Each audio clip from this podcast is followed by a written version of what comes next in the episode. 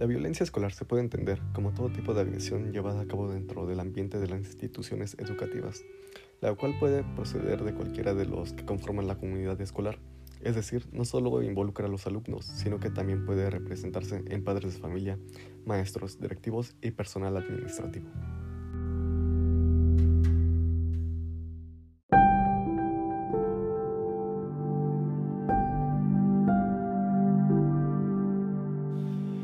La violencia escolar se puede presentar de manera física, verbal o psicológica, pero en ocasiones puede escalar a violencia sexual, cibernética, patrimonial, económica y social.